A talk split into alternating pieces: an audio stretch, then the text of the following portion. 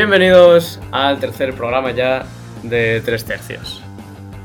Eh, empezamos ahora a grabar, eh, un poco antes de Navidad, que por cierto se vendrá un, un especial temático, ¿no?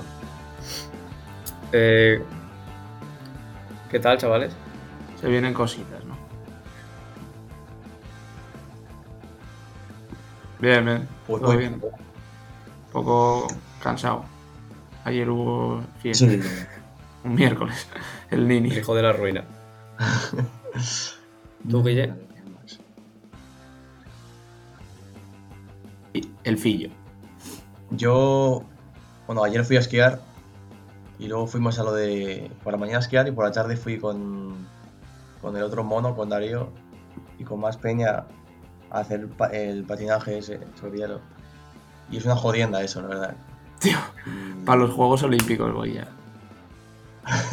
Era penoso. Yo quedé muerto con el esquí, ¿eh? Y hoy dormí como cerca de nueve Bueno, lo bueno es que no morí literalmente, porque estuve cerca. Ya. Ya.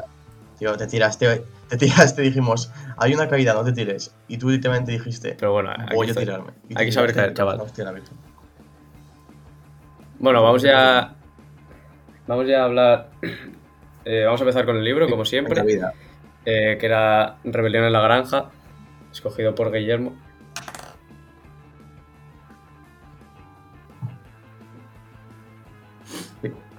Bueno, pues sí, escogí ese libro pues porque me, me lo leí hace tiempo y me gustó. Y, ¿Por qué te lo leíste? y me parece que es interesante y se pueden comentar cosas. Pues, pues está muy fácil. Ah, pe- pensaba que era por el, por el trabajo de filosofía. Era cortito y dije, bueno, pues para... Vale, bueno, pues eh, como habíamos adelantado por Instagram, eh, íbamos a traer un especial. Un especial, no, a un invitado, perdón. Un invitado que es Aitor, alias Tori.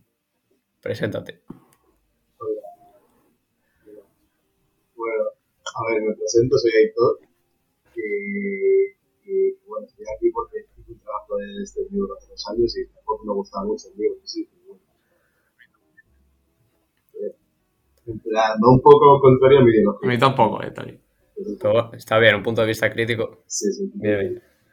Y con más eh, conocimiento sobre el tema, porque la verdad que eh, ninguno de nosotros tres somos. O sea, yo por lo menos mm, no tengo constancia de que, no, de que sepamos sobre filosofía y política y tal, ¿no? No, no me equivoco, no me equivoco. Te equivocas. Entonces, bueno, pues a Tori, como le molan estos temas No, no tengo ni puta idea. y está más instruido, pues Sí. me pareció guay como invitado. Así que. Tú eres clave. Eh, Sí, sí. a nivel general, ¿qué os pareció el libro?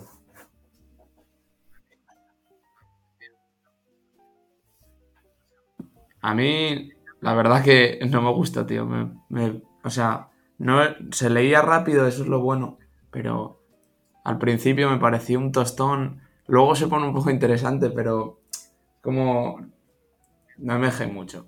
No, no por la razón que dice Tori, que va en contra de mi ideología, porque yo no tengo ideología, pero eh, sí, simplemente se me hizo... Ah, pues pesado, a mí no se me hizo pesado, no sé. en plan, mm, A ver, sí que hay una zona, la mitad, cuando empiezan a, construir el molino y tal, que es que no pasa prácticamente nada. eh. Y es. Yo creo que el libro en sí, lo que es interesante es como ver toda la transición de la granja, pero que no tiene.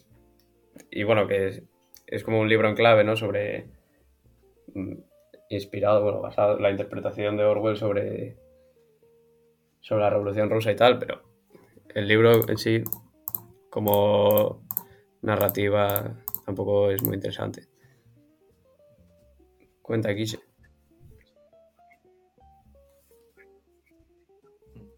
Pues a ver, a mí el libro, recuerdo que cuando lo leí me gustó bastante porque porque me gustaba ver la evolución tal de los cerdos y cómo se iban transformando humanos. Y luego vi la película y mi- joder, me gustó ver tipo en, en la película pues los personajes, cada uno Vale, de pues ellos si y lo que parece, pasando. vamos a empezar un poco. Me gustó. sí. hablando sobre lo que pasa realmente en el libro y ya al, al final a ver, entraremos más en cuestiones bueno, políticas, por así decirlo. Así que el libro, el libro comienza con un discurso que da el, bueno, básicamente el cerdo que se llama Viejo Mayor, que es el líder de la granja, ¿no? por así decirlo, de que ha tenido un, un- un sueño sobre cómo será la granja en el futuro. Es una granja, todas las granjas, eh, de animales, en las que está, existe el dueño, que se llamaba Jones, si mal no recuerdo, eh, y básicamente tenía sometido a, a todos los animales, es decir, trabajaban eh, prácticamente todo el día y les daba eh, poquísimo para comer, entonces vivían en unas condiciones pésimas de vida. Salvo en las... Como la mayoría de las granjas, en verdad. ¿eh? Ahí os tratáis muy bien. Entonces, bueno, este discurso venía a, a decir que tenían una vida, eh, estos animales, una vida enfocada, dedicada a- exclusivamente a trabajar y que toda su existencia era, era una miseria por esto, ¿no? Ya que estaban sometidos al poder del, del granjero. Entonces empieza a alentar una, una rebelión en esta granja que, deben llevar a cabo los animales. Entonces, ese es un poco el principio. El viejo mayor eh, muere y aquí es cuando entran, eh, bueno, el personaje más importante que es Napoleón, que sería el cerdo que, el, que se erige como líder, ¿no? Ante ese vacío y, y que crea una, la ideología de la granja, ¿no? Por así decirlo, que sería el animalismo.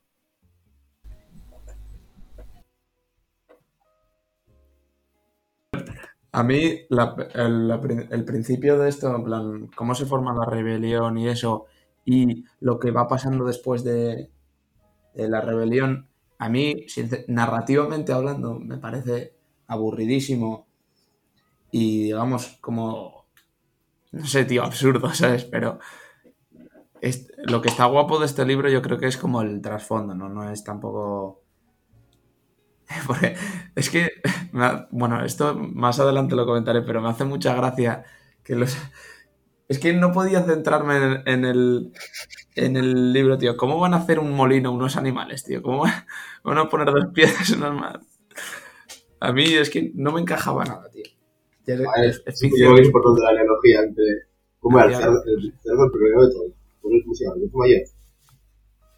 Sí, eh, que, es, el- que es- sería el equivalente al Lenin de la vida real, y Napoleón, que es Stalin. Ah, ¿y ¿Qué? ¿Lo explico? Yo te lo explico. ¿no?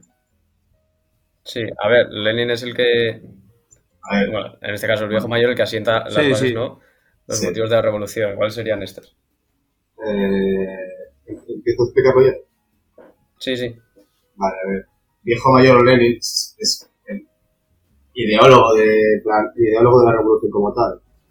Y, él planteó todos los problemas y tal. Lo, que pasó vida real es que Lenin murió. Entonces hubo un vacío de poder en la. En la no sé cómo no explicar. El poder bolchevique, vamos, el, los cargos superiores. Entonces, eh, Stalin después asumió el poder mediante, pues, vamos, porque básicamente todo el poder, todo el Soviet Supremo, todo el pues, decirlo, los ministros, le eligieron a él como líder. Y él a partir de ahí eh, com- se formó la Unión Soviética como tal y, y, y sigue la Rusia en ese momento, vamos. Vale, ¿y cuáles, cuáles serían los principios de esa ideología? Bueno, ¿y cuál es la ideología en sí? Que, que, el- que- que crea Lenin. Vale, a ver, el, el animalismo más que el comunismo, yo creo que se refiere más al estalinismo. Eh, y el, esta- el estalinismo se caracterizó. a ver, Los rusos, cuando, cuando pasó la revolución, tenían pensado también que pasara la revolución en Alemania, que era una potencia industrial, entonces no tenían problemas de producción de ningún tipo. Y hubo un problema, que Alemania no pasó la revolución por movidas que pasó con los socialdemócratas y tal, que traicionaron, que traicionaron a la izquierda más radical, y, y entonces Rusia quedó sola. ¿Qué pasaba con Rusia? Que Rusia era un país deses- no, tenía ningún tipo de industria. Y, y a partir de ahí surgieron principalmente dos focos, que de Trotsky y Stalin. Trotsky, que por hacer una revolución mundial y expandir el comunismo a otros países, y Stalin, que lo que quería hacer era fortalecer la industria rusa y el Estado ruso y convertirlo en una especie de Estado potente en vez de eh, y intentar acabar progresivamente con el Estado, que es que quiere el comunismo, ya que eh, el Estado actual de Rusia no tenía ningún tipo de posibilidad de aguantar a las, al resto occidentales. Entonces eh, salió ganando Stalin, ganó Stalin, y es lo que intentó hacer, industrializar el país a tope. Que tuvo consecuencias, sí, las tuvo, pero bueno, lo que, es la única opción viable que había en realidad. Vale, pero ahora te, te coge más sentido la, la idea del molino, Darío. O sea, yo creo que ahora, conociendo esto, representa un poco la industrialización de, de Rusia en ese momento. Bueno, el intento, bueno, no sé si se llegó a cabo o no.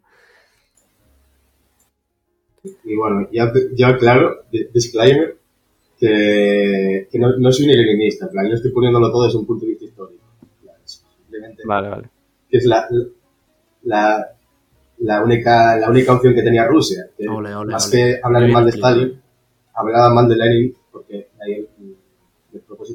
no, no podía funcionar ni, ni avanzar hacia la construcción del comunismo, que pretendía. ¿Por qué? Perdona. hacia los principios de Lenin no podían avanzar hacia la construcción del comunismo porque no intentaban relegar el Estado, no intentaban cambiar el Estado. Cogían un Estado y unas instituciones burguesas y les ponían el adjetivo de obrero. Entonces, básicamente, acabó como tenía que pasar, que fue con el muro de Berlín cayendo y disolviéndose todo. Vale, pero an- antes comentaste que, que Stalin lo que, o sea, decidió no eliminar el Estado y no estaría eh, un poco siendo ver, sí, incoherente sí, con... sí, sí, no, no, sí. Si Lenin también pretendía eliminar el Estado, pero pretendía usar el Estado, el Estado, la, idea de usar el Estado fuertemente para pasar al comunismo viene todo de Lenin, del leninismo, claro, eso no es un máximo originario. Y Trotsky, Stalin lo que hizo fue reforzar el Estado y convertirlo en un Estado muy autoritario. No sé, no sé, no sé cómo explicarlo mejor. Pero vamos, básicamente, reforzar mucho la industria, porque Trotsky, por su parte, quería expandir la revolución a otros países y de esa manera, plan, mejor dicho, más que reforzar el Estado, quería Stalin, Stalin quería reforzar a Rusia como nación, como, Hmm. como, como identidad rusa. Y de esa manera se convirtió en una especie de nacionalismo Mm. ruso. Bueno, la verdad, acabas de, de explicar en tres minutos demasiados ismos, yo creo. ya, sí, a ver, Para que sabemos. Más o menos se entiende. ¿no? Sí, sí. No, Está guay saber el contexto. En el libro, eh, a ver, yo, además de la lectura, complementé con algún vídeo en YouTube, algún análisis por ahí, y mencionaban que, eh, bueno, el libro se ve claramente como ante este vacío de poder, tras la muerte del viejo mayor, eh, hay una disputa por ver quién se erige como líder de la granja entre Napoleón y el otro cerdo, que es Snowball, que, eh, bueno, en los análisis que yo leí, Snowball vendría a representar la figura de Trotsky, Sí, Napoleón. que eh, en la granja, tanto Napoleón como Snowball, eh, en cada tema que, que tocaba abordar, siempre estaban ellos enfrentados. Y al final, Napoleón acaba tendiendo una trampa, y el- bueno, un ataque, y obliga a Snowball a, huir de, de la granja. Pasó algo así entre, entre Stalin y, A ver, y Trotsky. Stalin se consolidó el poder no por, por, por hacer un golpe de Estado. Stalin lo votaron todo el Sol Supremo, claro. De hecho, Stalin intentó eh, ab- abandonar el puesto como cuatro veces en su vida y no le dejaron. La el Sol Supremo le dijo, no puedes. ¿Y eso? Y, ¿y qué? ¿Pero eso por qué? Porque no, porque no se había capacitado él. O algo, yo qué sé, es cosa suya. Sí. Ah, Una vez fue, creo que después de tener una hija, otra vez fue por no sé qué, y la última fue después de la Segunda Guerra Mundial, creo. Y, lo que, y plan, lo de echar a Trotsky del país ya fue cuando Stalin tenía el poder cons- consolidado. plan. No, no lo he hecho, si lo he hecho, no era porque así gano yo, así gano yo el poder. El Sí, poder no, lo para imponerse. Lo, lo único que lo he hecho es para, para evitar disidencia. Vale. Y luego, luego ya mandó un agente secreto y se lo cargó. Hmm. Vale, bueno, eh, otro- el principal suceso es el- eh, en el libro, de este comienzo del libro, es bueno, se denomina así dentro de la historia, la batalla del establo de las vacas, que es básicamente eh, cuando los cerdos, todos los animales, perdón, se deciden a atacar a Jones y, y los pulsan de la granja. Esto eh, hace, a- es una analogía de la, la Revolución Rosa, ¿no? De 1917 Sí, que todo esto, esta, eh, esta revolución dentro del libro, básicamente es por las malas condiciones de vida, ¿no? Que trabajan muchísimas horas y, y la escasez de alimentos que hay. Entonces, en la, en la vida real creo que era, se estaba desarrollando la, la Primera Guerra Mundial y básicamente los se, se rebelaron también en parte por eso, ¿no? Sí, a ver, la Revolución Rusa se ocurrió en dos, fases. Primero la liberal, que fue la de febrero, que destituyó al rey, pero ni se lo pagaba ni nada, la verdad. Y luego, como el pueblo, como veía que no está cumpliendo, que no está feliz el nuevo, con el nuevo Estado, ocurrió la de octubre, que ya fue la de Bolchevique, y la empezó la guerra civil rusa y todo esto. Y es cuando, cuando los bolcheviques se subieron al poder, básicamente, de la civil. Los bolcheviques, por si acaso, son la facción de Lenin de Stalin. Y eso es, es- básicamente representa eso, yo creo. Vale.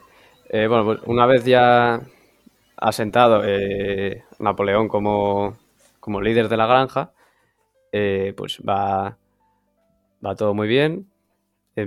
Tienen como una época de expansión, no sé, pues trabajan menos, tienen mejor comida, pero vemos como eh, a lo largo de la historia pues se van los principios, es decir, ellos habían establecido un, bueno, siete, siete mandamientos eran, ¿no? Del animalismo, algo así y como aprovechándose de que el resto de animales no podía, no sabían leer, es decir, aprovechándose de su ventaja intelectual, por así decirlo, eh, fueron, mm, no me sale la palabra, transformando, por así decirlo, el régimen mm, de Napoleón, básicamente desde uno en el que todos los animales eh, estaban muy bien, a otro en el que él, él y, bueno, y, y más a nivel general los cerdos, eh, que creo que sería la burguesía, si mal lo entendí.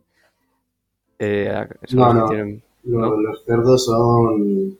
Básicamente, los cerdos son el, eh, eh, el gobierno, bueno, el es- Unos hijos Ah. de puta, tío. la burguesía estaba por el país. Luego se implantó de nuevo burguesía, sí, sí, es otra cosa.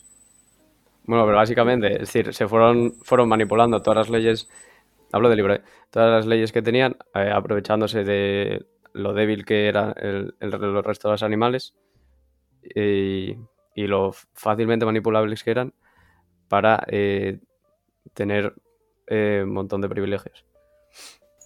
Y todos ellos, eh, porque al final del libro acaban incumpliendo los siete mandamientos que ellos habían proclamado en el momento de, la rebelión. Sí, a ver, eso es lo. Vamos, el, la, la Unión Soviética el, bajo Stalin no hubo represión, eso es obvio. Otra cosa es la razón de la represión. En- el, problema, el problema de la Unión Soviética es que tenía amenazas externas. Y, y era obvio que les iban a atacar, básicamente porque había un, un hombre en Alemania, un tío, diciendo, vamos a matar a todos los comunistas. Hmm.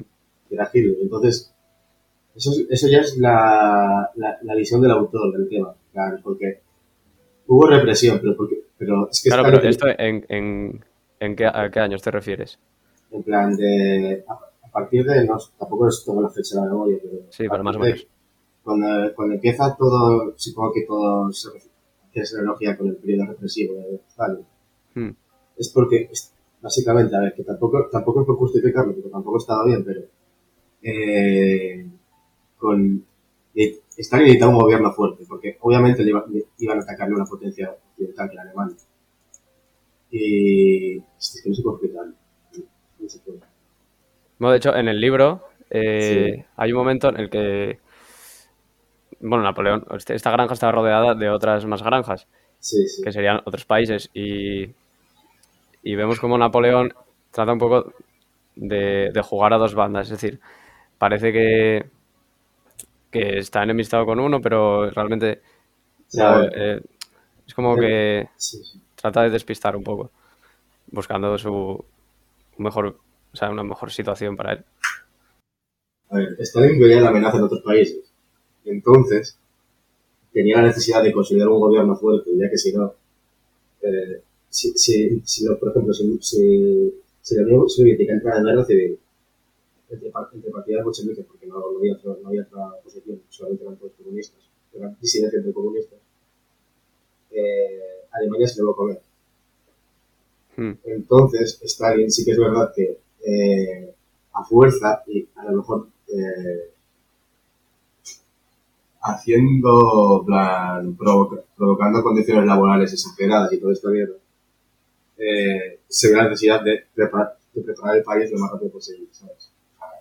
Lo que se dirían derechos humanos se ve obligados a infringirlos en parte, que bueno, que tampoco está el resto de países de la época para hablar, pero bueno, para, para, para industrializar el país y fortalecerlo al tope, porque si no Alemania se iba a comer, que es lo que casi pasa. Hmm. Y, y básicamente por eso Segunda Guerra Mundial. En plan, Era un sacrificio en parte necesario.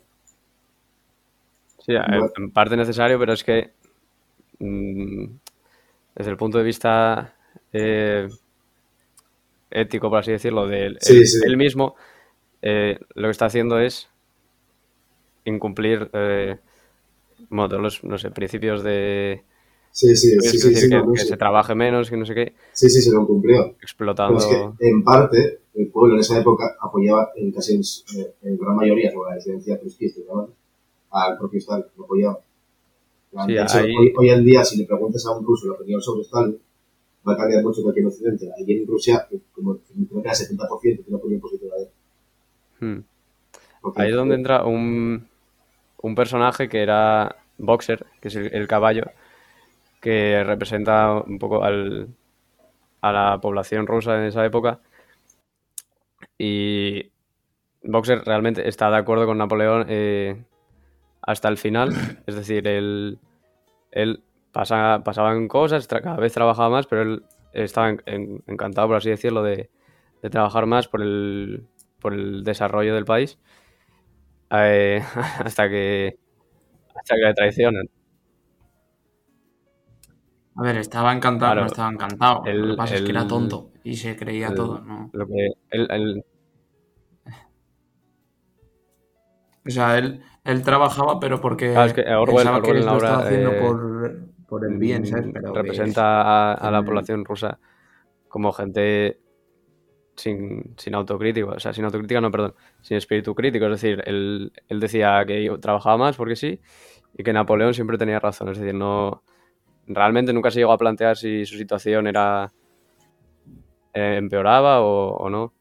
Sí, sí, que vamos, que no, no A ver, tenían... el, problema, el problema del libro yo creo que es muy, muy simplista. en plan, no se puede analizar una situación tan compleja un- Sí, sí, obviamente. para mí. Ese es el problema del libro, pero bueno. Ya, ya. El- había, había muchas opiniones sobre estar en el pueblo ruso, pero, en general la gente lo apoyaba. Y además, en la Unión Soviética, del 10% que tenía la Rusia zarista, aumentó muchísimo la alfabetización en ese tiempo y la cultura general del pueblo. Eso. Y no se, no se fue crítico allí durante este, durante este periodo de industrialización. Es decir, aunque obviamente lo, lo estuvieran haciendo y si ellos creían en un, por un, A ver, es que por un igualmente. futuro mejor, igual- es sí, decir, sí. en el presente realmente se estaban machacando. Igualmente que igualmente que se, se están cometiendo todos esos, todos esos abusos, Hmm, dirían mejor igualmente que la Rusia zarista. Sí, Había, había una mejora igualmente, pero sí. A lo mejor los primeros años de la revolución fueron mucho más prósperos, pero la mejoría estaba ahí. Igualmente. claro, Eso- en el, en el libro esto también lo muestran porque siempre hablaban... Bueno, dilo tú, Darío. Mm. No, no, a ver, yo estaba de acuerdo con lo que decía Tori. En el libro eh, es como que el, Napoleón va, por así decirlo, comiendo terreno y va como em- empeorando las, las, digamos, las condiciones que había al principio de la, de la rebelión, que era como que todos los animales eran iguales, pero poco a poco fue como, digamos, adueñándose, o sea, adquiriendo ciertos derechos y privilegios y los animales, o sea, según lo, como lo escribe el tío, el, el George Orwell, eh, lo, lo describe como que iba empeorando, pero aún así era mejor que antes, ¿sabes? Que tampoco se quejaban porque estaban peor con el granjero. ¿eh? Claro, es que la- realmente eh, comentar este libro así en Eso. formato podcast a mí me parece, hostia, muy complicado porque es que, joder, es un tema tan comprometido y encima eh, el libro está narrado desde, claro, todo esto, según tu perspectiva y tu enfoque, pues puede tener, o sea, va, los buenos van a quedar para un lado y los malos para el otro.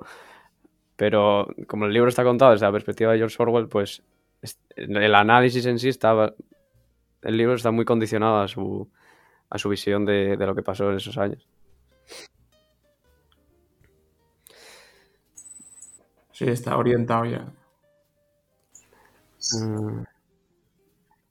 Ah, bueno, No espera, nada, de- me deja, ¿Qué, déjame, por favor. qué estaba comentando Tori antes? Luego ya, eh, hacia el final del libro, mm, sí, sí, sí. se- por- bueno, llega el invierno, que yo lo interpreto como una, la época, una época eh, complicada para, para Rusia en ese momento.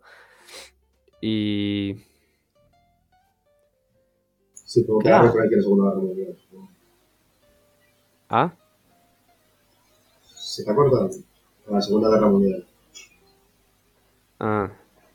Claro, en el que todos estos, en el que Napoleón, eh, de nuevo en el libro, eh, se muestra, trata de mostrarse, eh, es decir, ellos dentro de la granja estaban pasando hambre, están en unas condiciones complicadas, pero de cara, de cara al exterior se muestra, muestra que tiene el granero lleno y que realmente están, están bien. Esto me recordó a, cuando fui a Toulouse, entramos en un castillo y cogemos una, una, guía, audioguía de estas, que bueno, era mía, no contaba nada interesante, pero la única cosa interesante que contó era que en ese castillo eh, se estaba realizando un asedio y llevaban ya varios meses y estaba empezando a morir gente de hambre. Entonces lo que hizo eh, la reina fue cebar, eh, irónicamente, a un cerdo, lo cebó durante bueno, bastante tiempo hasta que estaba a reventar y, lo tiraron por la, por la torre. a- entonces los, los que estaban intentando asediar vieron que no, estaba, que no iban a ganar y, y se fueron. Entonces esto sería... ¿Cómo sería eh, extrapolado a, a la realidad? A ver, realmente los países externos, una movida hubo con el ministro Goebbels, eh, tenían, tenían la opinión de que la Unión Soviética está pasando en realidad mucha más hambre de lo que estaba pasando, de que estaba pasando en, el tiempo. Por ejemplo, un reportero americano, por eso creo que lo que hizo alguna que hubo un reportero americano que fue, eh, se filtró a la Unión Soviética y para, para ver las condiciones que había y, y cuando salió dijo, eh, así, que vine, vine buscando morirme de hambre y engordar, Hmm. literalmente. Y, y básicamente eso, porque si tú miras, no sé si en los archivos de la Unión Soviética, que cuando cayeron se, se dio toda la luz, la ingesta de comida que tenían era similar, a igual a en Ucrania, que es otra cosa, que es aparte, pero la, la ingesta de comida que tenían era similar o mayor eh, que en los países occidentales. Entonces, eso no tiene mucho sentido desde mi punto de vista. Mm, Y ahora, ahora que mencionas al, al espía este estadounidense, ya eh, no se había iniciado la Guerra Fría todavía en ese momento. No, no, no, eso es era. posterior. Es porque había un ministro nazi que había dicho que es que hubo una hambruna en Ucrania muy zorra, que en realidad pasó por malos actos, malos, por mala administración, no sé qué pasa. Pero hay gente, un ministro nazi dijo que no, no, lo hizo aposta para diezmar a la población, cosa que no tenía ningún tipo de sentido, porque no iba a hacer eso. Y, y básicamente ese ministro nazi se, se, se reunió con un millonario, un magnate estadounidense que tenía un periódico, lo publicaron en ese periódico y todavía hay gente que se cree esa mierda. Pero eso viene todo un nazi. Muy bien. mm, yo creo que el, el suceso que, que pasa, ah, que sucede, el suceso que sucede, qué léxico. Al final, al final del libro es el momento en el que los animales eh, comienzan a, a plantearse, ¿no? la, la, su situación actual y cómo, si, es decir, si Napoleón tiene más poder del que debería, es cuando se produce, Napoleón ordena una matanza eh, a todos aquellos animales que se confiesen como confiesen crímenes contra, contra su estado. Esto sucedió. O sea, a ver lo que dije antes, de que Stalin durante antes de la Segunda Guerra Mundial, para eliminar oposición y para reforzar el país, eh, se cargó mucha gente, a muchos opositores. Pero más que nada intelectual, tampoco se cargó por se cargó a Trotsky, se cargó a, no jefes de ejército, no sé. Básicamente gente que tenía puestos importantes que no estaban no estaban todos. Y básicamente eso, después de la Segunda Guerra Mundial, entró la Guerra Civil y seis años más tarde, pero murió. Y ya para, para acabar, eh, el libro termina con los cerdos jugando una partidita de póker. Muy facheros con, con los humanos, que eran aquellos a los que habían jurado de eliminar y, y de quienes no debían asemejarse. Terminan jugando con ellos y cuentan los, los otros animales que ya no se podía distinguir quiénes, quiénes eran unos y otros. Eh, hay un personaje que es el burro, que me parece muy interesante. Y es que a, Boxes, no, ¿cómo se llama? Benjamín se llamaba. Como el, profe de lengua. Que era como el, el, el más anciano de, de la granja y que había vivido mucho. Mm, Y él siempre decía que pasara lo que pasara, mm, quien fuera, quien fuere, quien fuera el dueño de la granja, eh, el hambre y la, la esclavitud, por así decirlo, la esclavitud, el hambre y la opresión iban a estar eh, siempre, eh, fuera quien fuera. Esto es un- una reflexión un poco pesimista y, y finalista, porque es decir, daría igual que.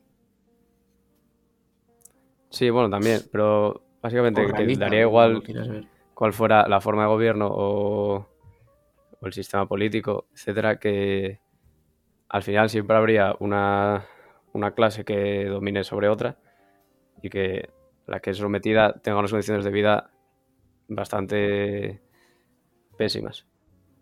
A ver, yo creo que más a la forma de gobierno se refiere a- básicamente al Estado, que no puede gobernar nadie para que no llame. Que, que eso, eso en realidad yo estoy de acuerdo, pero el problema es que no me gusta el enfoque histórico del libro, vamos. No es, no es la forma de gobierno, ¿El sino problema, perdona? es la existencia de un Estado, de un gobierno. Porque Orwell tenía tendencia para... Bueno, luego tuvo una movida de su vida, que una gente secreta, por eso. Y no sé hasta qué punto es cierto. Pero Orwell tiraba también para estas ideologías solamente que para este tipo de ideologías de una manera más libertaria, no es un Estado. Sí, pero el, eliminar el Estado, que yo sepa, es. Es anarquista, eso, ¿no? Sí, es una- a ver, el comunismo también quiere eliminar el Estado en realidad, solamente que opta por un proceso de transición. Pero es eso. Orwell critica, critica eso desde, ese- desde ese punto de vista, un punto de vista un poco más anarquista.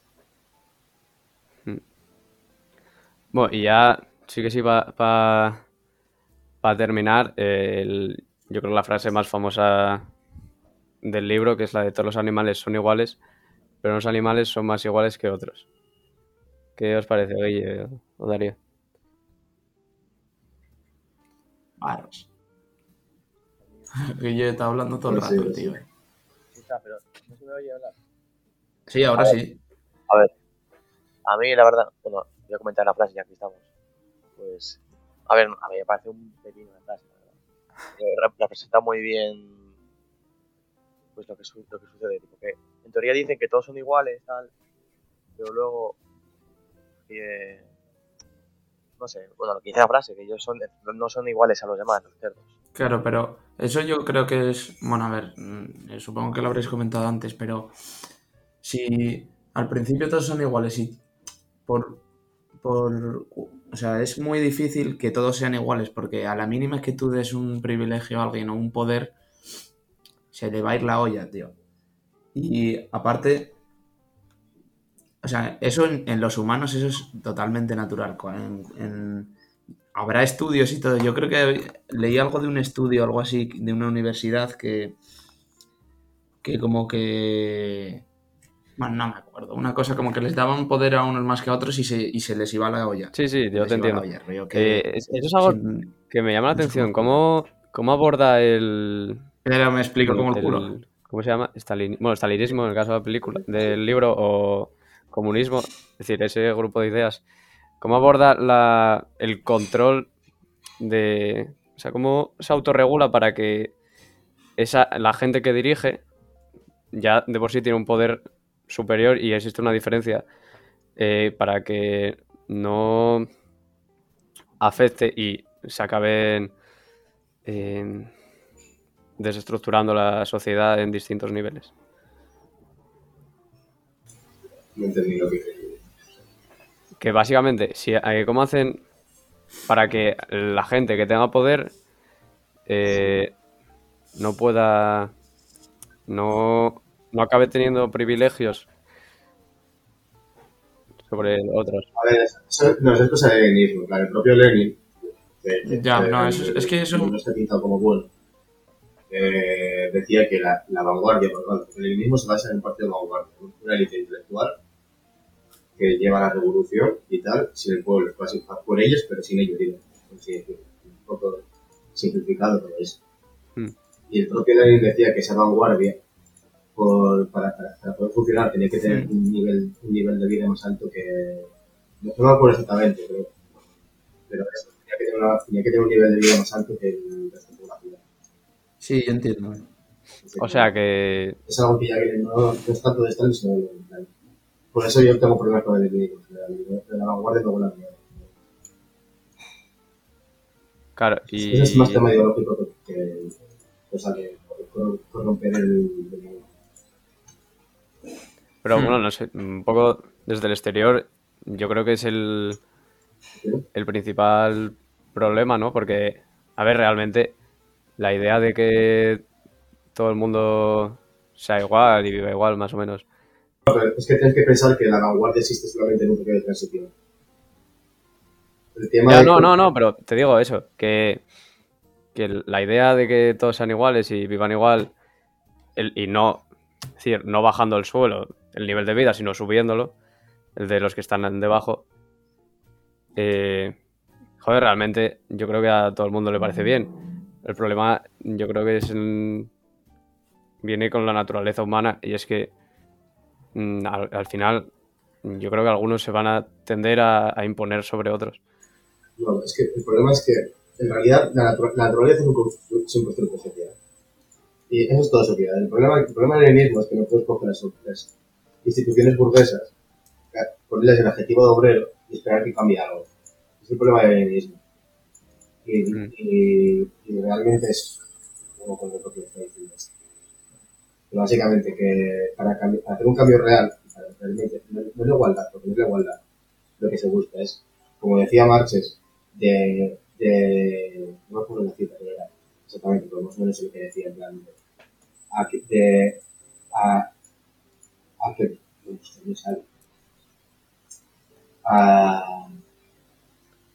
de pasar de darle lo necesita, lo, darle a la gente lo que, lo que merece por trabajar más, a dar a la gente lo que, me, lo que necesita, ¿sabes? Eso no, eso, no significa, eso no significa igualdad, significa que si tú necesitas más que yo, por cualquier Sí. razón, porque tienes enfermedad, por lo que sea, no tienes por qué tener lo mismo que yo, tú te mereces más. Es, pero- O sea que esta idea, esta idea, este concepto que tenemos no, es, no es igualdad, el comunismo Sí, no es igualdad. lo entendí, lo entendí. Es, es otro concepto, es, es acabar con el concepto de, de necesitar ser iguales, porque, por ejemplo, el comunismo da por hecho eh, la evolución del trabajo. El comunismo, el trabajo no existe. Eh, eh, ¿qué?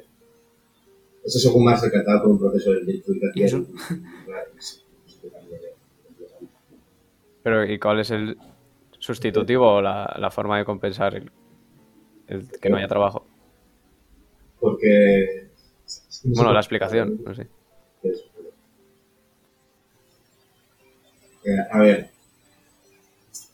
El truco para acabar con el trabajo es acabar con el dinero. Acabar con el trabajo no quiere decir que haya que acabar las actividades eh, laborales, las actividades, vamos, eh, alterar la naturaleza, como lo llaman. Eso no quiere decir eso. Es acabar con el trabajo delegado. Es, acabar con, si tú trabajas 8 horas, yo te pago eh, 1000 euros. Es acabar con eso. Es enfocarlo todo desde un punto de vista más solidario, que está mal dicho, pues no es así. Pero es, es solidario.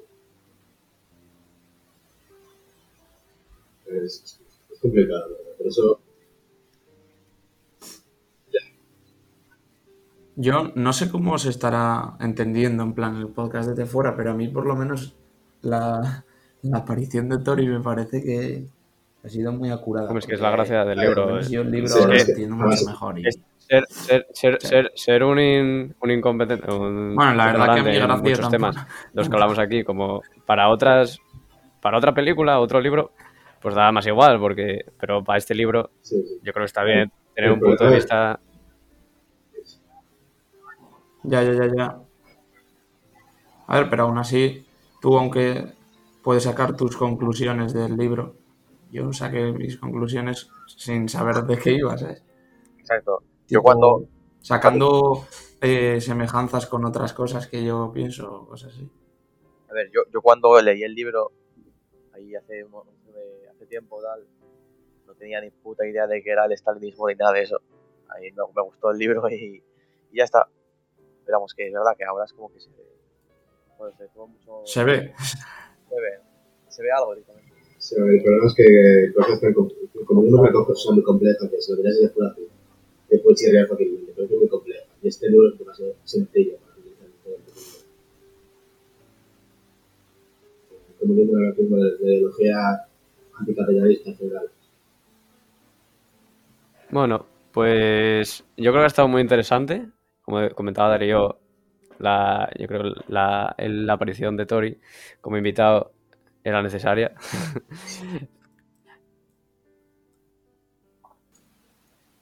Salvo los muebles. Salvo Así los que muebles. eh, pues vamos a dar ya por cerrado el apartado del libro, que va a ser el núcleo de este episodio, ya os lo adelanto.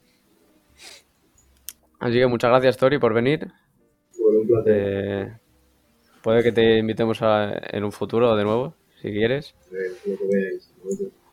Así que nada, venga. hasta luego. bien, hasta luego. Gracias, Tori, te quiero, tío. Gracias. Gracias. Bueno, vaya, vaya... Que ya aportaste mucho, eh, para Vaya entrevista a Tori.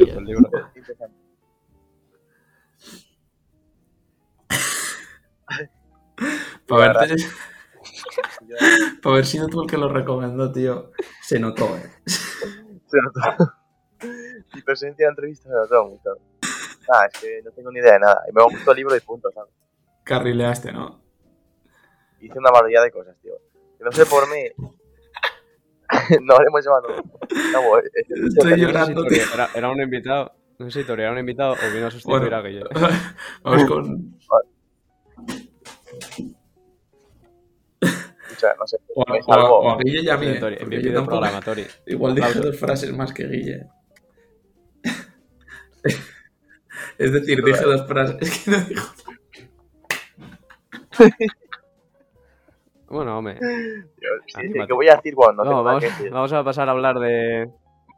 Nos Las manda a leer canciones, las canciones 130 que- páginas para luego no Si decir. recordáis, Darío había dicho que las, hab- la habías, las había escogido porque os recordaba a algún momento en, en específico. ¿Específico o momentos en general? En plan, uno en concreto Sí, a ver. o más. de- eh, Sí. Hay alguna que es algún momento, otras cosas que son como Hostia, vale, etapas pues. y a personas y cosas así. Por el momento No, que... no es, un- no es tanto Sí. por lo que digan, sino por simplemente Nada, te molaría que que intentáramos. Exacto. adivinar. Bueno. Sí, sí, sí. Va, las comentamos primero una a una y luego intentáis decirlo. O pasa un ángel, se hace leyenda y se convierte en amor. Ahora comprendo cuál era el ángel que entre nosotros pasó. Era el más terrible, el implacable, el más feroz.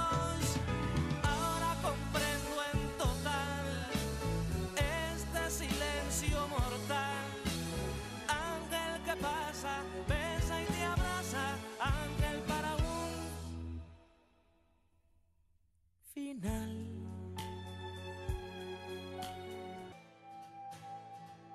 solo fuera porque a todas horas tu cerebro se funde con el mío. Si solo fuera porque mi vacío lo llenas con tus naves invasoras. Si solo fuera porque me enamoras a volver a sonar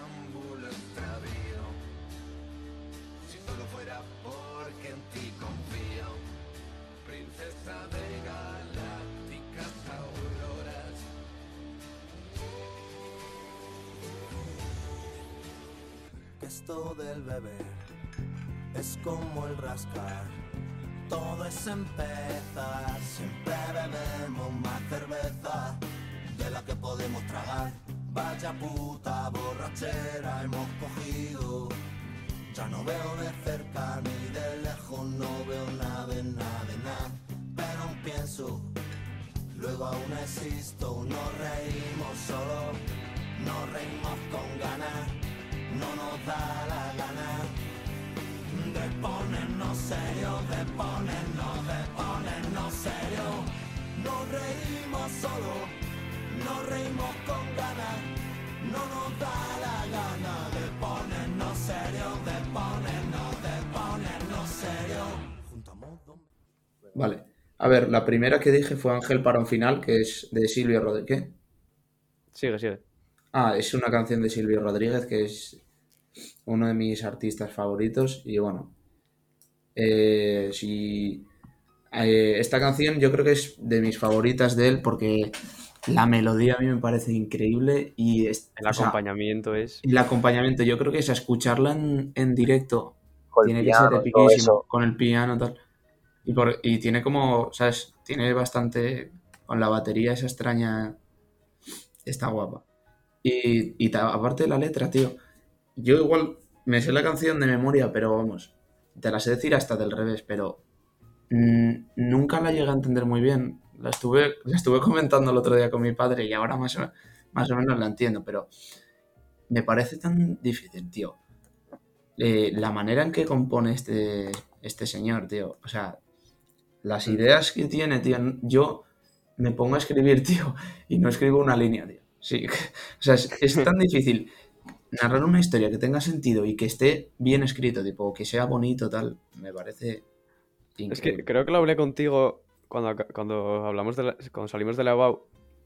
eh, Ah, sí, que, sí. que- que prácticamente, o sea, era un, poeta que tocaba la guitarra, básicamente, y que cantaba sí, bien. sí, tal cual. Y, y cómo toca la guitarra, tío. Tiene unos arpegios ahí guapo. clave. Pero es que yo, la mayoría de canciones suyas, yo interpreto una cosa, pero posiblemente no tenga nada que ver con lo que él piensa. ¿sabes? Ya. Sí, no sé sí, si sí. lo hace sí. aposta eso, si lo hace aposta para que cada uno Sí, sí. saque su... A ver, yo creo que también la gracia está un poco en eso, que cada uno saque su conclusión, aunque no sea la que tiene él, ¿no? Exacto. A mí este, este autor me mola bastante. Sí, sí, Es que he escuchado muy poco de él, pero me gusta mucho. Y eso que yo por lo general tengo un odio irracional a las voces latinas. No puedo con ellas. Pero e- esta eh, me gusta, ¿eh? O sea, es que es, es muy raro, de verdad. Es que no es que tiene una voz como muy suave, tío. Muy. No sé. Agudilla, ¿sabes? Sí, aguda, pero a mí me gusta bastante. Y iba a decir algo y se me ha olvidado. Ah, que me... un odio irracional. Tío, qué bueno. Y bueno, la, la canción va así un poco como de, de una relación o algo así, como que se acaba. Y bueno, empieza con el, el dicho este, bueno, el refrán o lo que sea, de, está explicando como lo de cuando se dice que ha pasado un ángel o algo así, es como que se hace un, se queda en silencio la gente, ¿no? Mm. Y ahí explica como el inicio de. Yo en- entiendo que es como el inicio de una relación y luego el final, ¿sabes? Sí, que hay dos ángeles, por así decirlo. Pero Sí, es- está, está guay que no. Bueno, está guay, no sé. Eh, se podría. Podría haber utilizado, por ejemplo, la figura de. Pues del diablo, igual es muy. Hmm, sí, pero muy bueno. ruda, pero para representar el final, es, a mí me parece extraño que lo haga con un ángel, ¿no? Ya, es como más, no sé, más... eh, Es darle, darle una vuelta algo más. ¿eh? Bueno. Se asocia Pero- a algo bueno. Entonces, A mí es que, tío, y, eh, lo, lo que estaba comentando antes, de lo de que en concierto, tío, tiene que ser épico, pues yo cuando lo escuché dije, esto, verlo en directo tiene que ser épico. Pero, tío, Es que- pierde mucho en, en directo, pierde mucho. Sí, Porque sí, tiene una voz así, más, más, más roña. Sí, Y, y está guapo porque tiene ahí, no sé, en el directo que vi yo, tiene como, hay una, no sé cómo se llama, una flauta travesera o algo así. Y ese, ese instrumento está guapo, pero pie- pierde bastante, ¿sabes? Sí. Aparte, No sé, esta canción, esta a mí- canción a mí el- en guitarra, a mí me parece que la guitarra me sobra, ¿sabes? Es que a mí el piano, o sea, es mi- yo creo que es el instrumento que más me gusta de... O sea, si tuviera que quedarme con instrumento para que pudiera solo escuchar en mi vida, sería la guitarra porque tiene como mayor abanico que de sentimientos y emociones Yo que la guitarra, transmitir. Pero el Mm. piano me parece más bonito por si... Como solo un instrumento me parece más bonito el piano. Eh, y esta canción, el piano es... Sí, cremita. es, es increíble. Está muy bien. Y me gusta muchísimo cómo mete ahí la batería al final. Y queda bien, ¿sabes? Y encima así le Sí. mete más ritmillo. Es que queda muy bien, canción. tío. Cuando. Sí, sí. Es- es- A mí me parece un 10 esta canción. Por, por eso la he escogido también. Podría Mejor haber escogido otra. que, que óleo de una mujer con sombrero. Eh, a empatados. Es que Oleo de una mujer con sombrero me gusta más la, el- la guitarra, yo creo que. Es que esta no sé, es como que. Esta como. No sé por qué me pone como medio triste, ¿sabes? Por eso la he escogido también. La otra es como más. Sí, No sé. esta- canción me parecía, Nah, muy, muy parecía bonita canción. nostálgica, tal. Sí, pero a vosotros nos pasa a veces que a mí me pasa con muchas canciones que dicen una cosa, pero a mí me evoca otra, ¿sabes? Que igual está diciendo, por ejemplo, la de la canción de Cruz Cafune esta de to- todo el cambio, pero la de ¿escuchasteis la de Cuando estoy mal? Sí. Sí, sí. En verdad esa canción no es no es alegre, ¿sabes? Pero el ritmo a mí y cómo lo canta a mí me pone, ¿sabes? Me dan ganas de, de irme a la guácara, tío. Pero, o sea, a mí, no sé, me pasa eso con las... Con muchas canciones, que aunque digan una cosa, me evocan otra o algo así. No sé si a vosotros os pasa también. Sí, sí, sí, sí. No te podría decir ninguna canción ahora, pero. Pero sí, es- no conozco ese, esa canción. Sí, ¿no? La conozco. Y Bueno, vamos a adivinar el momento. ¿o qué? sí, podéis Bueno, adivinarlo. A ver, es muy difícil adivinarlo. Yo sí, eso explico un poco por, porque... Sí, sí, explica, explica. Ah, bueno, Uf, primero intentad adivinarlo. Es que no, no tengo ni puta idea, ¿sabes? A es que de no verdad no. La etapa, lo digo, me recuerda como, digamos, a unas personas esta canción. Pero Vale, la etapa, la etapa es como un, no sé, una, me recuerda siempre a, a mi pueblo, a las navidades pasadas, que estuve, fueron unas navidades un poco raras porque, tipo, bueno, fueron raras ya por la situación mundial, ¿no? Pero Sí, sí. fue como que yo estuve mucho tiempo en mi pueblo, en casa, así, como a mi bola, pensando, durmiendo un montón y, no sé, estaba escuchando todo el rato esta canción y otra también que da igual, que no la dije, pero la recomiendo, que se llama Día de Reyes de Pablo Milanés, que es increíble también. Y no sé, es como que me hacían pensar mucho estas canciones. Y, y me recuerda a eso, una etapa como que estaba yo muy, muy pensador, ¿no? Muy pensador o pensativo, no sé cómo se dice. No, no lo hubiera adivinado en mi vida. No, no, no, es- la etapa no, pero la persona sí se puede, o las personas sí lo podéis adivinar. Por Ah. lo menos Guille. Igual. va yo. Di, di. A, a tus abuelos. Casi. ¿Tú, Ah. Guille? Pues eh, iba a decir los abuelos, pero a los tíos, venga. No, tía. Ay, ay, ay. A mí, a mí, esta me recuerda mucho a mis padres, porque esto, digamos que... O sea, yo decía los abuelos de, tus nietos, decía yo. Ay, ay, ay, ay, ay, qué chiste. No, de tus nietos no, de tus hijos. Hostia, ni, ni- ni el chiste. O sea, a mí mismo, ¿no? Tómalo. No, me recuerdo a mis padres porque, digamos que es... em, los, los autores estos así, Silvio Rodríguez, Pablo digamos, que es como un vínculo así extraño con mis padres porque es difícil que nos gusten canciones parecidas porque, por la música que yo escucho que es... Bueno, que ellos son viejos, qué coño. Entonces, están como anclados. Yo no le puedo poner a mi padre de la osa porque se, se extraña, pero esto es como... el sicario, bro. Que a mí me gusta esto, es como un- una cosa que me une más, ¿sabes? Algo raro. Sí, es como que tener gustos comunes, tal. Claro, claro. Vale. Y bueno, eso. Bueno, vete comentando la siguiente canción. Vale, la siguiente canción, si no recuerdo mal, era Alicia disfrazada de Leia Organo. Sí. Y bueno, Que Esta- era loquillo, pero. Hostia, no tenía ni idea yo. eh. loquillo, tío. Nos parece como que es un, un muñeco de cera. ¿sabes? Es como tiene cara. pero Sí, bien hecho, ¿sabes? A mí cara- me- Lo- Loquillo de mayor. Tiene cara como. Tío. Sí, sí, sí, loquillo mayor. Es que yo creo que se, se ha operado o algo. eh. Tiene cara extraña. Sí, sí, sí, sí, se ha operado, vamos, fijo. Esa cara es muy rara. Bueno, eh, esta, esta canción también a mí me, no sé, me pone como por la melodía, yo qué sé, o por eso. Me, no sé por qué me pone también como, me, me evoca nostalgia y tal. Y bueno, esta la escogí, no sé, también digo un poco la etapa en la, en la que la escuchaba mucho esta. Esto, esto me fue en, en verano, yo creo. En un verano así. Tipo, me recuerda como al final de verano, ¿sabes? Por alguna extraña razón, los típicos últimos días, Michi lo comprenderá. Que estás ahí en el pueblo, en, tú estarás en Luanco y dices, mierda, se acaba el verano. Sí, Pues a mí me recuerda eso, pero por el, por el momento en el que el que la estuve escuchando, ¿sabes? No por, no, no por nada de lo que dice, básicamente. Tal cual, no tiene, no tiene nada que ver.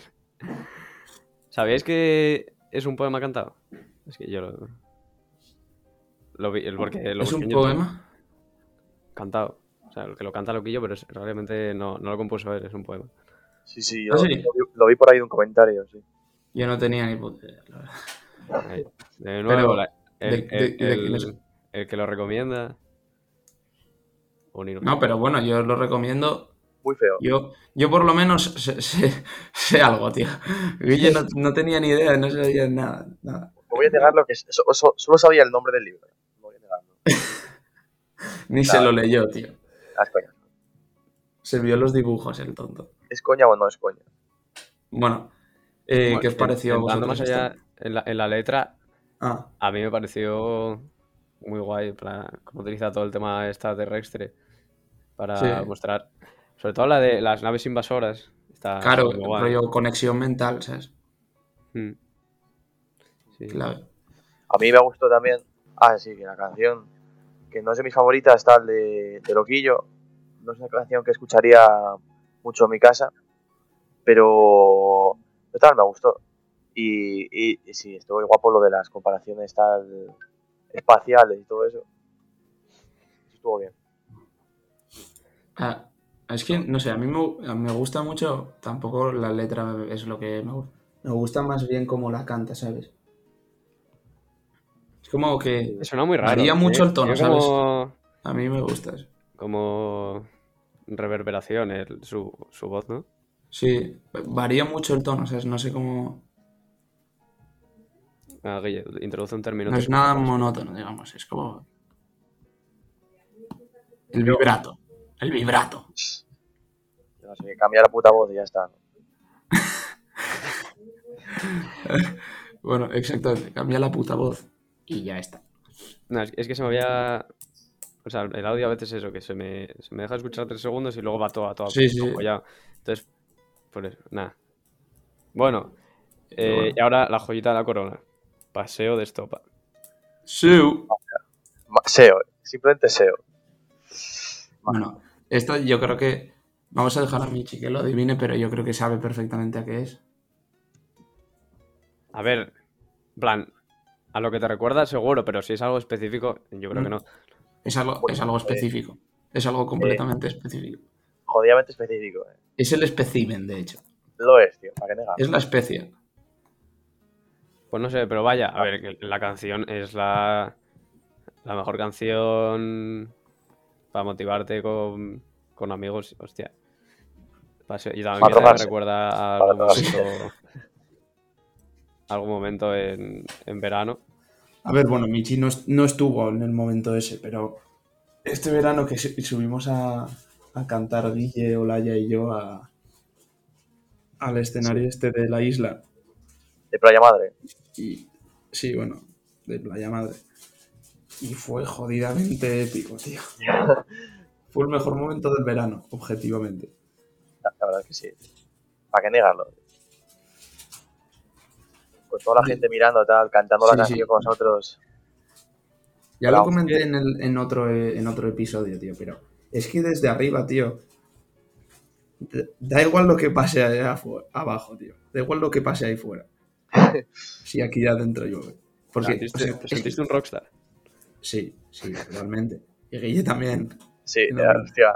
No, pero es que da igual lo que pase, porque da igual lo que te digan, que tú puedes decir lo más alto. O sea, así como. Me, me da igual, no os oigo. Estoy, estoy cantando, no os oigo. Y estuvo muy, muy bien. Y esta canción, bueno, ¿qué decir? ¿Qué decir? Es que es un himno, ¿eh? Es un himno.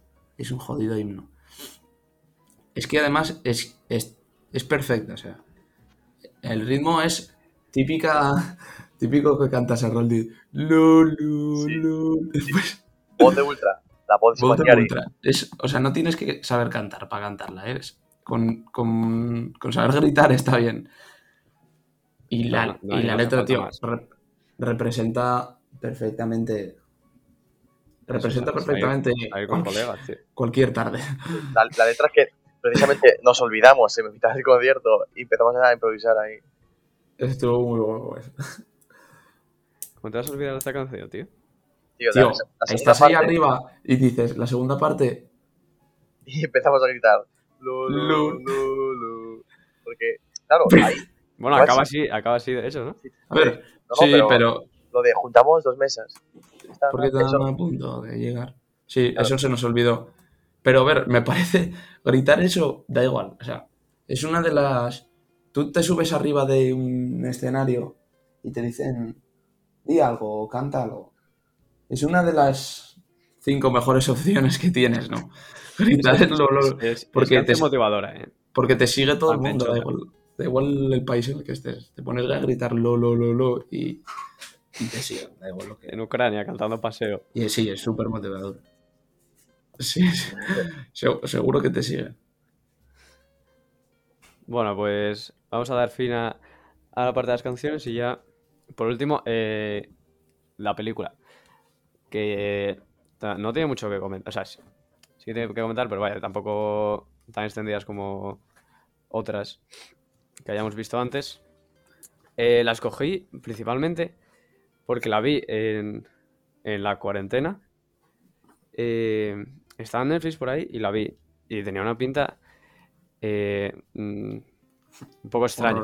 Pero la, me sonaba porque en la media inglesa, es un canal Mm. sobre que habla sobre el fútbol inglés, Sí. hicieron un, un, reportaje, un, un capítulo, un, un vídeo sobre un futbolista que se llama Vinnie Jones, que era un, o sea, un rompetobillos, vaya, un machetero. Y resulta que, Sí. que había, había grabado una película y era esta. Entonces me sonaba y dije, va, la- pues me la voy a ver, que ves tú que tenía que hacer en la cuarentena. Y me gustó muchísimo, me gustó muchísimo. Y claro, fue hace, hace bastante tiempo, no me acordaba muy bien. Y eso sí, la disfruté bastante más la primera vez que la vi que, que la segunda. A mí, Uy. la verdad es que la película al principio me, me costó de enganchar porque me pareció Sí, un poco mí difí- también. difícil porque contó un montón de cosas separadas, tal, digo, ¿qué coño es esto? Pero luego después, como se van juntando todos los personajes ahí, me gustó un montón la película. la verdad. Y cómo se resuelve y todo, Bueno, eh, esta película, si no la habéis visto, no escuchéis esto porque eh, yo creo que se disfruta muchísimo si, No la- si no la si habéis sabes visto, nada de la película. Pues no la veáis. O también, es, es la otra opción. Tenéis dos opciones, verla o no verla. Eh, pero básicamente es para verla, porque realmente si la, la- la vamos a comentar aquí, pero no os va a dar un... No va a ser ni mucho menos lo mismo, no vais a, a sentir lo mismo que viéndola por primera vez. Así que nada, os recomiendo eso. Yo también recomiendo que si pueden verla en, en idioma original, mejor. O sea, no porque yo sea un, un eh, C2 speaker of English, sino porque sino porque el doblaje, o sea, lo, lo narra Santiago Segura. Y, ¿Qué más que decir? ¿Qué más decir? ¿qué, qué más que decir? Y encima y es- está haciendo como de un tartamudo y te cuesta entender que es de tartamudo, tío. Parece que simplemente Santiago Segura haciendo el bobo. Es Santiago Segura, tío. y punto. Bueno, Entonces, el, si podéis verla ahí, pues no. El argumento de la película es bastante.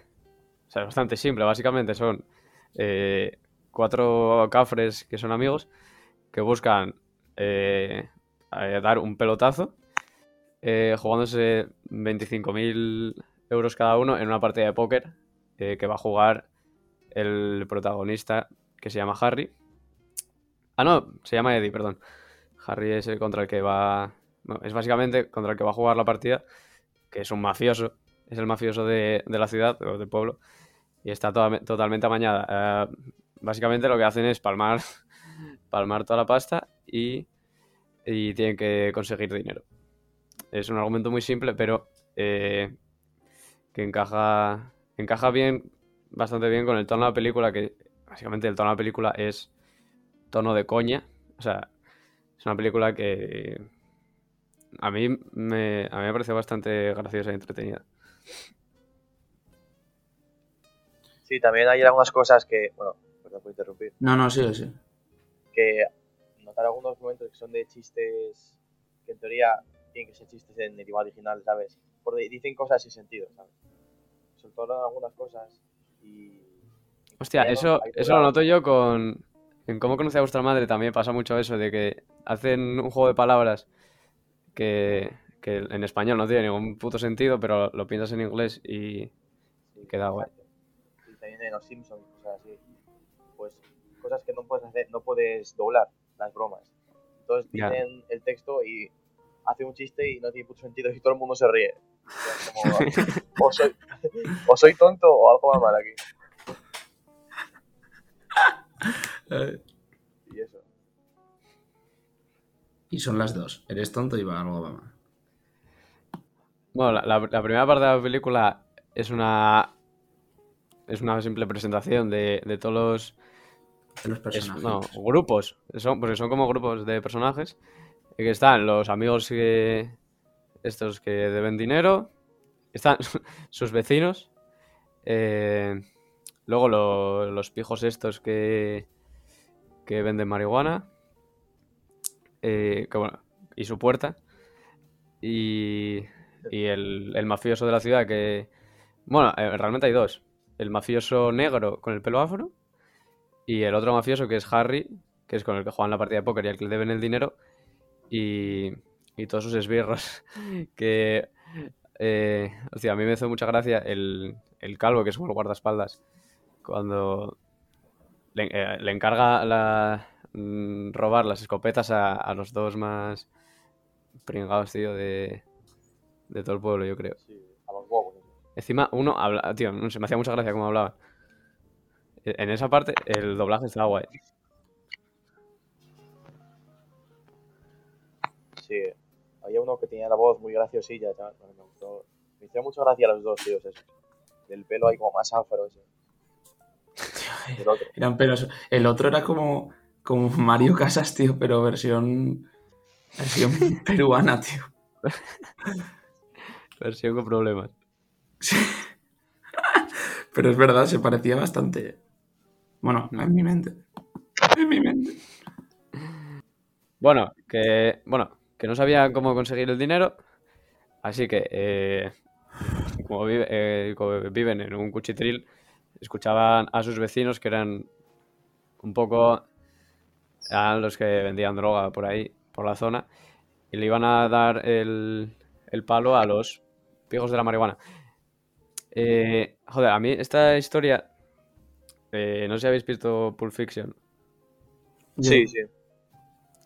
Pues a mí la forma en la que se acaban entrelazando todas las historias, porque te- eh, eso, cuando te hace la presentación es como que nada, nada tiene mucho sentido, pero la forma en la que todas las historias se acaban mm, mezclando me mola mucho y, y me recuerda bastante a Pulp Fiction. Sí, ahora que lo dices también concuerdo con eso. A mí los que más gracia me hicieron fueron los, los traficantes. Sinceramente. ¿Cuáles? Los... El negro. Había, había uno, tío, no, no, el, el que era un fumado de la Virgen, tío. Ah, sí, sí, los sí. pijos, Y eh. está todo el día, el que le, le abre la puerta al... Bueno, no, no. Es que, Sí que era Michi, pero fumado. Ese que era Minchi alto fumado, tío. el chiste de la puerta, tío. Literalmente. La escena de la puerta era... Fue la hostia. Bueno, que eso. Básicamente los el grupo esto de pringados que, que tienen que devolver la pasta vivían con vivían pared con pared con unos con unos ladrones, tío. Sí, eso, con unos ladrones. Y eh, las paredes del edificio son una puta mierda. Y podían y se metían en un cuarto y escuchaban todo lo que lo que de- lo que decían los otros. Entonces, o escucharon que estaban planeando robarles a- al grupo esto de los traficantes esos. eh, Los de la marihuana. Sí, los de la marihuana, que eran unos. Decían que eran unos pijos ahí que, de- que, vamos, que eran unos pringados. Entonces dijeron, eh, venga, pues nos vamos. El robo del robo. Sí, es, es como que el robo del robo, exactamente. Y Vaya, es que les, esperaron a, a la vuelta para el metarrobo. eh. el metarrobo. Para, para, para robárselo, básicamente. no tiene más.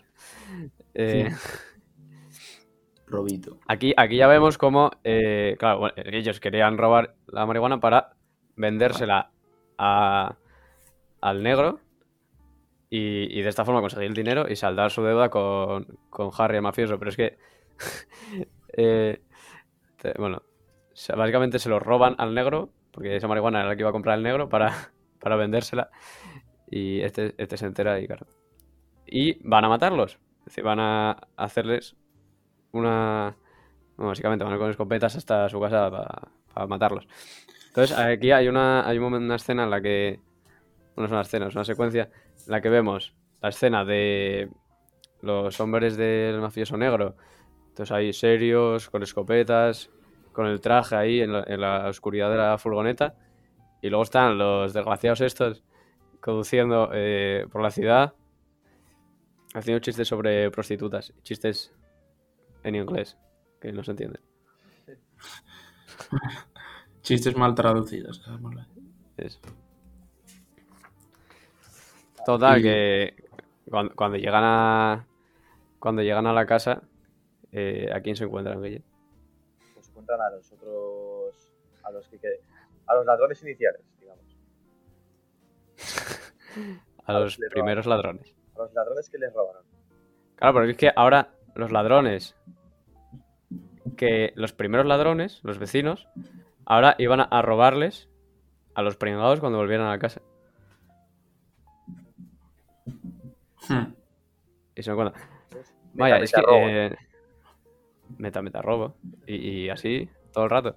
O sea, lo bueno de esta película, lo que me gusta es que mm, se van cambiando las tornas los, los papeles todo el rato.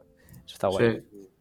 O sea, o sea, va, va a robar uno y, y la acaban robando, tal. A mí me hace Eso. gracia el, el. Este que es como un matón que va con su hijo. Ese, ese- ese es el futbolista, ese es Vinnie Jones. Sí, Ah, hostia, sí. Sí, Ya sé quién es. ese, ese era el futbolista. Que no sé, no sé, no sé por qué grabó la película, pero hostia, actuaba bien, ¿eh? sí, lo he hecho Sí, muy a bien. ver. Joder, Creo que sí. se, se podría haber dedicado a, al cine. A, a matón. Luego, eh, claro, cuando se produce este tiroteo en el que acaban todos muertos, tanto los vecinos como lo- la banda del negro, el, Vinnie Jones, que es el. Este, el, El segundo, matón. el, el matón. eh, consigue las. Las escopetas. Las escopetas, bueno, que eran las, las reliquias. Son escopetas que eran unas reliquias que valían. Realmente la, la pasta estaba ahí. Que valían más de medio millón. Eh, y los otros dos pringados las estaban buscando para devolvérselas. a- bueno, porque el matón este trabajaba para Harry. Y estos dos pringados estaban buscándolas para, devolvérselas a Harry. Y le ven, le ven entrar con las escopetas en el. devolviéndolas al, al despacho que tiene la mafia en el que está Harry. Estos dos gilipollas van, van para allí detrás, eh, decididos a morir, con tal de, de recuperar, de robar las escopetas al, al señor este. A mí también me hace gracia el matón. Porque es como. El hijo dice, un- dice una palabra malsonante. Y le dice, pero no digas eso. Y luego le lleva ahí a meter palizas a la gente. Es como. Educación. Educación pública. Bueno, a ver, le pegó una paliza, pero le iba a matar a su hijo, también te digo. Tío, pero le, le, le lleva por ahí con. Ya, tienes que. Aquí es el currículum del hijo por ahí. Hostias. Tío, este es que está mal pensada la película. Le enseña buenos valores, coño. Pero los dos huevos que se cuelan ahí, esa escena me parece graciosísima. Sí, sí, cuando, cuando se gira y, y dicen, ¿qué coño haces aquí? Se dicen los dos. Vale, total, que quedan los dos muertos. Entonces llegan los cuatro colegas a. Llegan a. Bueno, pues se enteraron de que el matón. Bueno, se enteraron de que supuestamente ellos habían devuelto la pasta. Que realmente no habían sido ellos. Y llegan ahí al despacho para hablar y se encuentran con, con las armas. Ok, aquí también se da otro momento en el que eh, está Tom, creo que se llama, que es uno de los colegas, con las escopetas. Y llega el matón que no se atreve a, a pegarle porque el pavo tiene escopetas. Pero es que las escopetas ni siquiera tenían balas.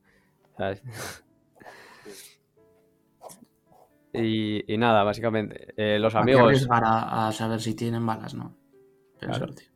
se quedaron celebrando, se van ahí a un bar. Y es cuando llega... Joder, porque es que imagínate, debían 500.000 pavos y al final, por lo menos, se, se- se quedaron con 500.000 pavos. Yo ¿O no? que Lo de celebrarlo no, era- lo hicieron antes. Aquí creo. No, bueno, que- pero ya celebraron que estaban vivos, básicamente. Ah, vale, vale. No, estaba- Vale, no era la celebración loca, está en un bar, tranquilo. no, me estaba rayando, me está confundiendo dos escenas de la película porque es muy. Sí, sí. Vale, sí, sí, sí. Bueno, y de nuevo vuelve el matón y aquí les vacila, la verdad. O sea, les... Se ríe en su puta cara de ellos, Se ríe básicamente. en su puta cara. ¿No os acordáis? Hostia. Sí, Sí, sí, lo de la. Sí. lo de la bolsa. Bueno, pues comentadlo. Por favor. Es que... Bueno, básicamente. eh, pues eso, está la, la bolsa en la que se suponía que estaba el dinero. Y. Y cuando se va, ellos dicen. Hostia, nos, de- nos devuelven el dinero, pero. Estaba vacía y ya está. Y, se- y se quedan. No, a ver, estaba vacía, realmente tenía una revista. Bueno, Sí. tenía la revista, Sí. pero. Joder, tenía algo muy importante, tío. Tenía la Una información. revista. No, tenían la información de que las escopetas que tenían un minuto antes costaban medio millón cada una o algo así. Sí, pero es que un minuto después ya no las tenían. ¿sabes? Ya, bueno, sí, Bueno, a ver, es que- realmente la, Esa- la esa peli es- acaba esa es ahí. la gracia de la- Sí, la- el final Sí, también me claro. parece muy. También te digo, me parece el final abierto más de coña. en plan, puta. es, es que es totalmente. Es de coña es- mala, tío. Es, irrele- es irre- irrelevante para la historia que consigan el dinero, ¿no? Ya, literal. O sea, es como absurdo el final abierto, no tiene sentido. Pero bueno, a ver, es, a es mí- bastante cómico el final. A mí me- Sí, final. a ver, que a está mí- guay, joder. Lo, lo mejor de esta peli a mí me pareció, obviamente, el, el humor, pero es que no, no es un. Tampoco me pareció un humor sencillo ni visual. En plan, está bastante curradas las situaciones. Era como un humor contextual. ¿no? Sí, Y ahí lo, lo supo crear bien el, el director. Y además, eh, cómo juega con. A, a lo largo de toda la película, cómo juega con la falta de información de los personajes, ¿sabes? Sí, claro, con los- por ejemplo los dos tíos que se van a, a cargarse. Nos van a recuperar las armas. a, a quien tenían que devolverle las armas y se lo cargan. Fue- Claro, por eso. juega- a lo largo de toda la película, con que los personajes no saben todo. Que es, es algo que muchas veces no te fijas en las películas, pero realmente un personaje no, no tendría, no tiene por qué coño saber qué, qué está pasando. Y está guay eso. Así que nada, eh, vamos ya a despedir el programa. Eh, que Guille, Guille tiene reconocimiento médico. que no llego. Se tiene Vale. que reconocer médicamente. ¿no? Sí, anda, porque vaya, vaya trapo. Vale. Ah, espera, espera. Eh, la semana que viene. Bueno, la semana que, no, la semana que viene no, perdón. El siguiente programa, especial Navidad. Y ya, eh, os vamos a decir. eh, bueno, las canciones, antes de todo, van a ser villancicos que digamos sobre la marcha, así que. Pues nada, y, y el libro, habíamos pensado en. Cuentos de Navidad de Charles Dickens, que es un cuento clásico. Por. Y, y nada, es que se leerá bastante rápido. Y ahora vamos, eh, Darío nos va a decir la, la película navideña. La película navideña es eh, Feliz Navidad se llama. A ver, creo que en es, es francesa. Joyeux Noël, algo así. Que yo creo que lo habéis visto todo ya, en verdad. Qué pronunciación. Pero está guapa. Qué pronunciación. La verdad que no era mi punto fuerte en francés. Era más gramático yo. Tú las vas a pasar con posee, ¿no? Sí, exactamente. Bueno, de, de la liaison, era yo más. nos estamos pasando graciosos. Eh, nos despedimos ya en el programa, venga. Hasta Venga, dentro de dos semanas. Chao, chao.